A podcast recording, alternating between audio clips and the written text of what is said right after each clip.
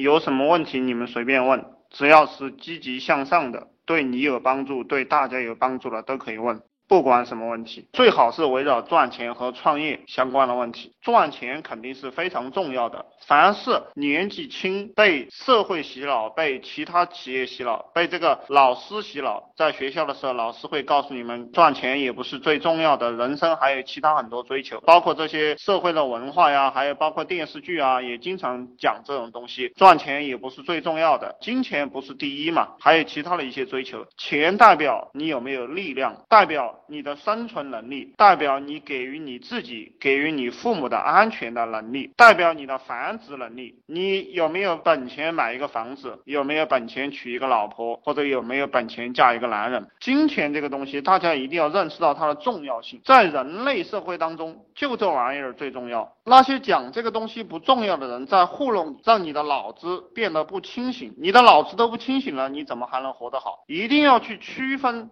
要有独立自主的能力，独立思考的能力是非常非常难得拥有的。这也是为什么大部分人都会很贫穷的一个原因，就是因为他脑袋不清楚嘛。我从来都给大家讲，这个世界上就是明白人统治糊涂人，搞清楚了你就可以去弄那个搞不清楚的人，就是这么简单。我们赚钱也是。你选定一个项目，选好一个行业，选好一个具体的点，你就收集各方面的资料，收集各方面的竞争对手，收集书啊、视频啊、录音啊、案例啊，从古到今，你把它搞透彻，你把这个东西拿到市场上去卖，就赚钱了，就是这么简单。赚钱是通过谁赚来的？赚钱一定是通过人，对不对？所以我一直强调，研究人性就是赚钱。研究人性，它就是一个提款。你把人性搞透彻了，它就是一个提款的机器。其实人拼的是什么？人拼的是你每一次选择，就是你的判断力够不够强。你比如说，兄弟们交钱给我，你判断你这一千多块钱，这个新手群，你要判断。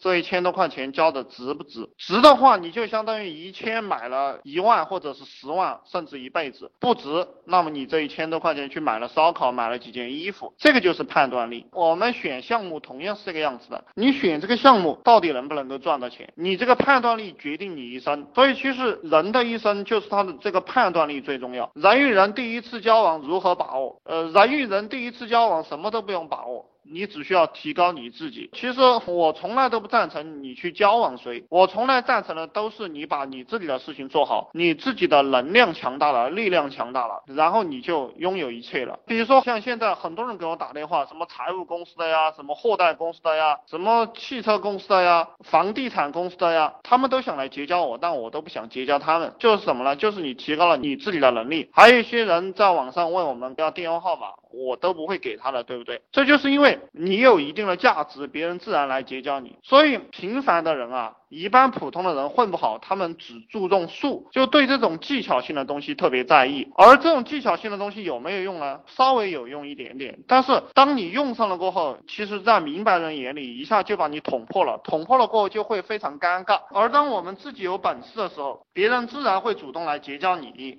我希望大家都向到了这个方向靠拢。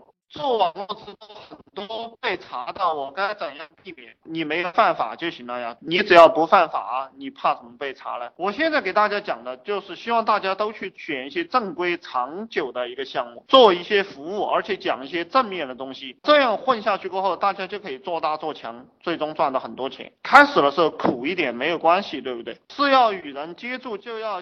我其实不太欣赏这样的人，我希望是一种君子的交往，就是你完全提供价值，打动别人人的本心，然后让别人不知不觉的去给你干活。但是你要有手段，他不敢背叛你，而且他背叛你代价太大。我是其实是想做这样的人。李嘉诚讲了一句话，叫做要有老虎般的力量，要有菩萨般的心肠。现实中的成功人都是先小人后君子，其实根本不是先小人后君子，是先君子后君子。这个话“先小人后君子”是讲给不懂事的人听的。我们做任何一件事情，开始都是定规则，把规则定好了，自然就可以先君子后君子的一个说法。呃，做直销一直没有起色，很迷茫，怎么办？你做这个直销是不是搞那个什么安利啊，什么化妆品那个？如果你在搞那个，我劝你马上别搞了哈。